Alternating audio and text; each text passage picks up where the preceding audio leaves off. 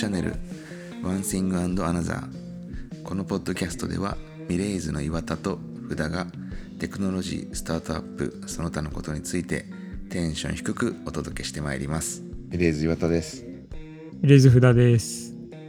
えー今回もあのテックトレンド、えーミレイズトレンド2022をやっていきたいと思います、えー6回目になりましたが今回は VR アプリが急増というトピックをお届けしますではまず AI に読んでもらいます。VR アプリが急増。VR 業界の主なマネタイズ手法は開発したアプリを Steam や Oculus ストアで売り切りで提供することが主になっていました。ただこの方法だと有名なゲームを作ると一時的に収入は上がる一方で安定して収入を得ることは難しいです。米メタ社かっこ元 Facebook は今年オキュラスクエストプラットフォームの開発者向けにサブスクリプションでの課金の仕組みを公開しましたまた VR 内への広告サービスを開始することも発表していますえー VR アプリが急増っていうトピックだったんですけど、福田さん、はいちょっと補足をお願いします。はい。まあ、去年、2021年夏以降、まあ、メタバースというキーワードも出て、で、Facebook もメタっていう社名に変えて、でメタバースこう、どんどん取り組んでいきますっていう発表して、盛り上がってきてますと。で、盛り上がってきてるから VR アプリが急増っていう、まあ、見方もできるんですけども、まあ、ウィレージとしては技術的なデベロッパーに対して、えーまあ新しい課金方法がちゃんと確立されてきたので増えるんじゃないかっていうのを見立てをしております。で具体的に言うと、まあ、一番売れてる VR ヘッドセットが今70%ぐらいがオキュラス、はいうんメタが作ってるハードウェアになります。で、その、まあ、オキュラスがサブスクリプションでの課金っていうのを、えー提供始めましたっていうのが一つですね。で、もう一つは VR 内への広告サービスっていうのをえー開始するっていうのを発表しています。まあ、このレポートにあのデータもあるんですけれども、今 VR の開発者のマネタイズ方法が、まあ、かなり不安定といいますか、えーまあ、売り切りで2000円であのこのソフトゲーム遊べますっていうようなあのものから、えー毎月オキュラスではなくてストライプとかで課金しますっていうのがあったりあとも完全フリーで、そのアイテムで課金しますだったりっていう、まあ、かなりいろんな方面で模索中っていうのもあのオキュラス側があんまりマネタイズサービスを提供してくれてないのでみんなこう頑張ってうんうん。やんなきゃいけないっていうのから、えー、オキュラスからするとデバイスをまず出して、で次取り組むのは、えーまあね、デベロッパーがちゃんと儲かる仕組みっていうのに注力し始めているようになってますね。まあ、そうすると、まあ、開発者もそこに集まってくると。そうですね。すねはい。うんまあ、開発キットが整うっていう第一段階があって、はいまあ、。その後、まあ、そのサービスごとにね、あの適した課金方法があると思うんで、うんえーあとまあユーザーの側の立場でも払い方の好みってありますよね。そうですね。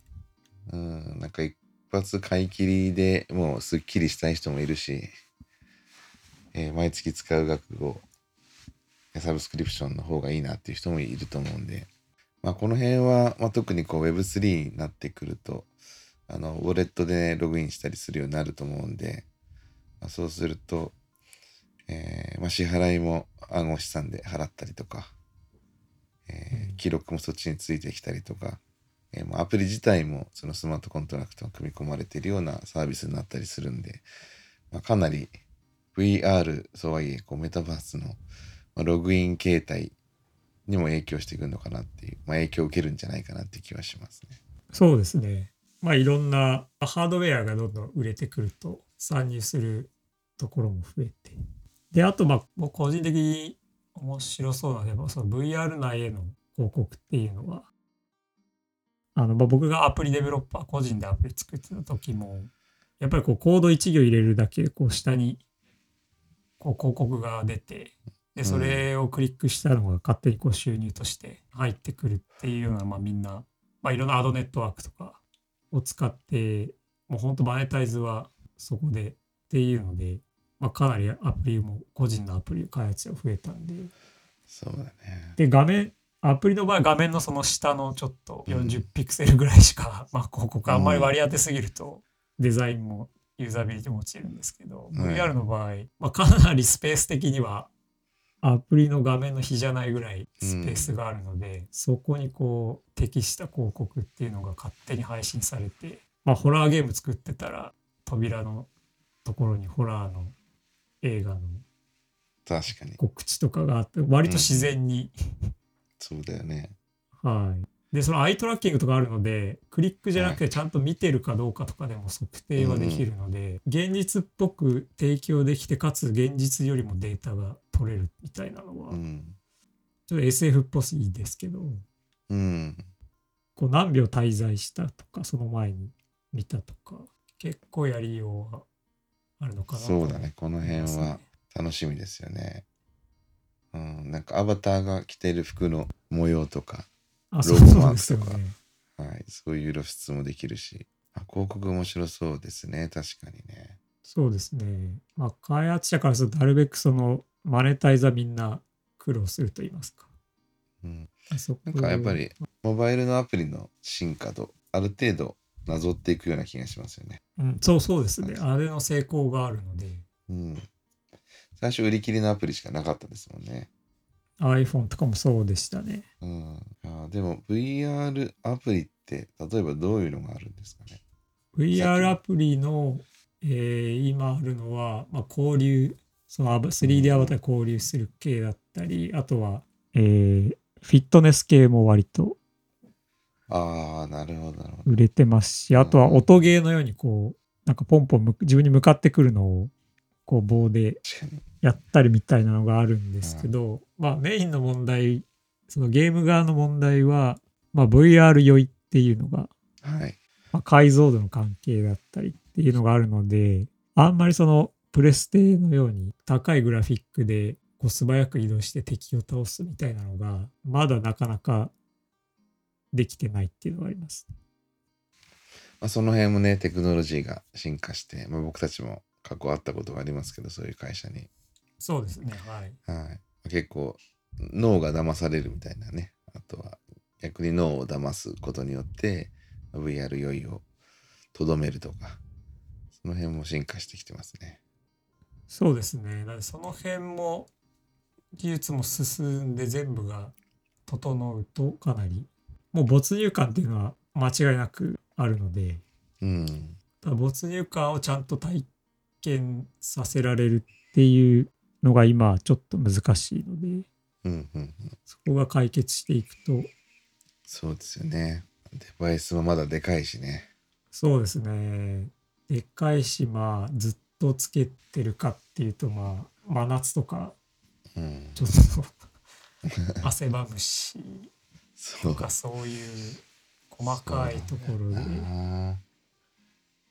らまあ自宅でフルダイブしてソードアートオンラインみたいな感じで。そうですね。あの世界を。うんうん。まあ、出歩く AR 的なものとはまた違うね。違った形で、はい。で、まあさっきのモバイルの話をなぞっていくっていうことを考えると、やっぱプラットフォーム競争がまた起きていくよねっていうことも予想できますね。はい。でさっきのアドのところもプラットフォーム側が全て持ってしまうと、まあ、一定量プラットフォームにお金を落とすっていうことになるのでまた 20%30% みたいなルールができちゃうかもしれないですね。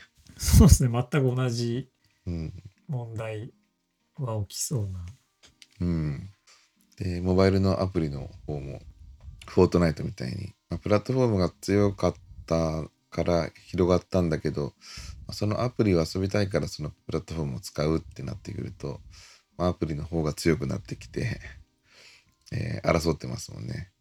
そうですね。うんいやまあどんな風に変わったとしてもせめぎ合いがあるんだろうなと思いますね。うん。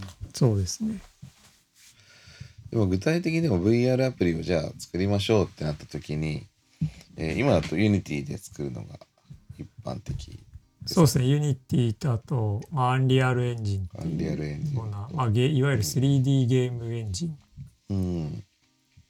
です。その 3D のプログラマーもあのウェブほど多くないのでうんうんそこもあの VR アプリが増えるにはもうちょっと必要ですね。そうですね。まあ、投資先の企業でも、ぱ一番採用苦労したのは 3D エンジニアって言ってましたもんね。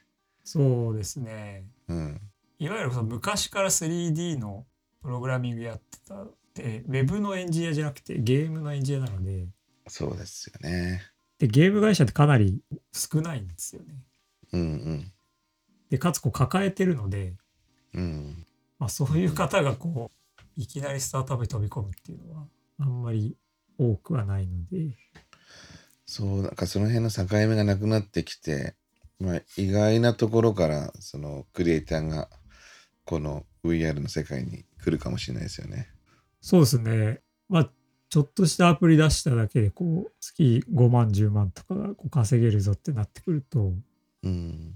割とみんな開発したくなったりっていうのは最近のあの、まあ、ゲームもそうですしなんか映像とかも、まあ、3D のエンジニアいますよね。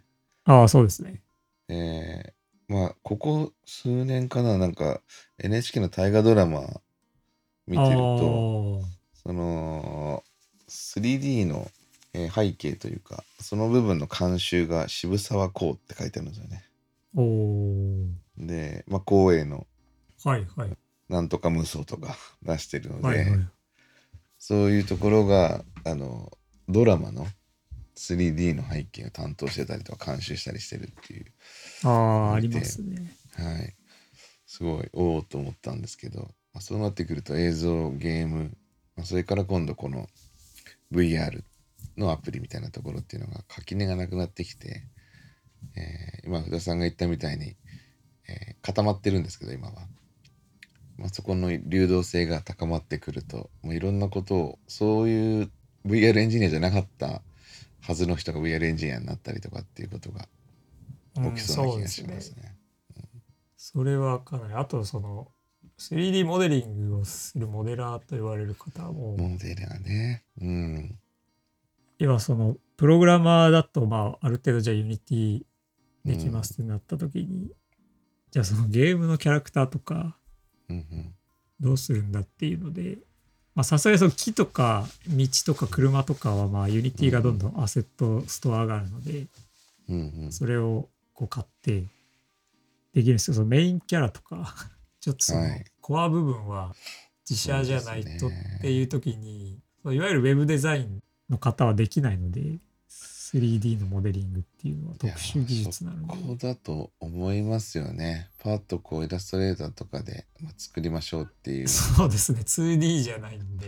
そう、それぐらいの気軽さというか、まあツールも整ってきて、もう片っ端からもう世の中にあるものをモデリングしていかないといけないと思うんで、うん。そこが大量に必要だろうなとは想像つきますね。そうですねなのでそのあたりはまあ若い方とかでうあん、のまあちょっとでも興味あるんであればそれを今のうちからやると結構確かに。重宝される。うん、作りだめておく。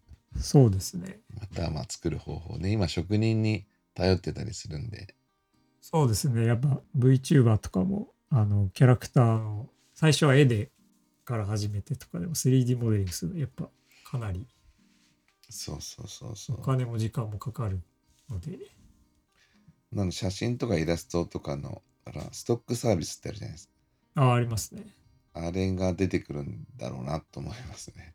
そうですねちょっとずつそのアバターうん。VR アバター生成みたいなそう。とイラスト屋みたいなフリー VR 素材のそうですねサイトが出てきたりとかっていう。はいでさ絶対足りないんで。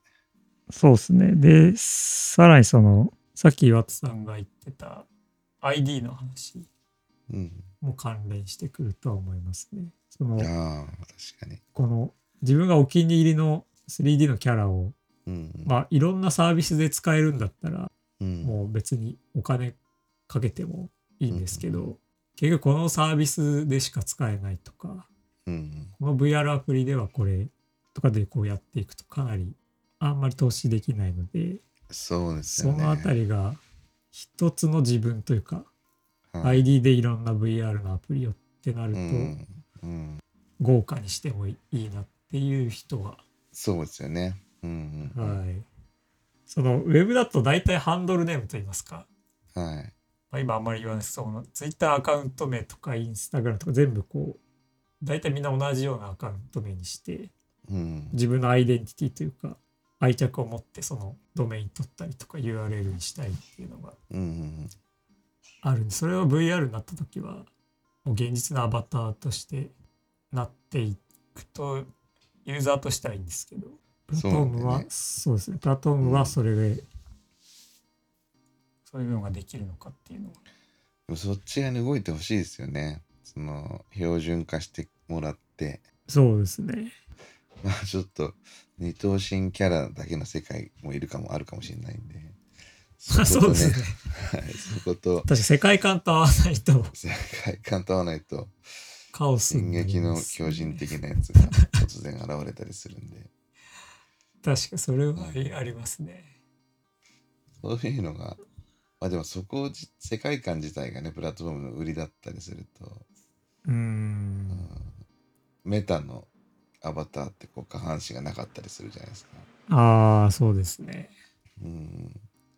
まあ、そこら辺もよく考えた上でそうしてるだろうから。何でもかんでもっていうのは最初は難しいんでしょうけど標準化しないと、まあ、今二さんが言った通りお金かけていかないよねっていう。そうですね。標で本当に標準化されていくと今度それをこう NFT としてうんそうそうそう。二次流通売ったりとかそういうクリプトもちょっと関わってくるので。そうですね。なんかあのパーソナルサーバー2.0の回でも言いましたけどはい。あの本体が死んじゃった場合とかね。ああそうそうですね。そうアバターはどうしようっていうのもありますしね。そうですね。そのあたりはアバターは一つ意外に掘りがいがある。そうですよね。ログインした状態で何らかの病気になっちゃってもうやんなくなったらもうずっとその人そこに立ったままになってたりとかね。そうそうですね。この前そのアメリカでアバターの脳みそを作るっていう会社が何十億か調達しててうんでそこはその、まあ、メタバースにおいて重要なのがその自分じゃない他のキャラクターがちゃんとこう現実っぽく会話してたりうん。こう動いてることが重要っていう、うん。まあ、考え方で。うん。でその人たちがちゃんとあの人間の動くような AI を今開発してるっていう。え、人がこう実際演じてる分には別にいいんですけど、ー、そうですよね。あの野球ゲームとかのそうそう野球ゲームとかのそのスタジアムの観客とかちょっとモブね。全員はいモノキャラで全員同じ動きして、あんまりこう注力されてなかったとは思うんですけどその部分がね。そこが本当にリアルの家族で来ててとかっていうののためのその頭脳部分 でも、それさっきのあの、死んじゃった後の話も、あそうですね。その人が。そこがはい。アバターを乗っ取って AI のえ脳が。そうです。ね永遠にその人のようにそうだよ振る舞う、ね。まあ、温かいハートウォーミングな話にもなりそうな気もするし、オカルトになりそうな。そうですね。なのでそういうのは結構今までのウェブにはない考え方といいますか。世界観があるので。そうですね。その VR アプリというよりもちょっとメタバースの話になっちゃってますけど、はい。新たなオレオレ詐欺とか出てきそうですよね。いやそうですよね。メ完タバースの中で詐欺られちゃったとか。いやあると思いますよ。そうですよね。どういう法律が当てはまるのかとか。まあいろいろ整っうんてないですかね今うんとまあ連動は結構ね難しいよね。そこがいいところでもあるし、まあ、例えばすごくこう体がえー調子悪くて動けない時でもアバター元気で動いたら楽しいかもしれないし。うん。例えば現実の世界でお酒飲んで行った時にアバターも酔っ払うのかとか。うん。VR アプリとどんどんつそれてきちゃってる。まあこういうきっかけでねまさにこうワンシングアナザーなんですけど。妄想を膨らましていくと、まあ、意外とねなんか昔妄想だと思ってたことが現実になるってことが多いんで、そうですね。はい、課題の先取りをしてこうやって話すっていうのは、まあ、ビジネスチャンスにもなりますし。はい。面白い。他に付け足すことありますか？大丈夫ですね。はい。はい。まあ、VR アプリにもどんどん投資はしたいので、そういうデベロッそうですね。パーのうん。こういうゲームゲームとかこういうアプリどうですかみたいなのをぜひ話してみたいので、本当ですね。特にこうエンジニアが今こうリードしていくフェーズだと思うんで。はい。はい、レイズとしてはもう大注目のエリアだと思います。はい。はい。ありがとうございました、えー今回は VR アプリが急増というトピックで、えーお届けしました、えー最後まで聞いていただきありがとうございましたありがとうございました。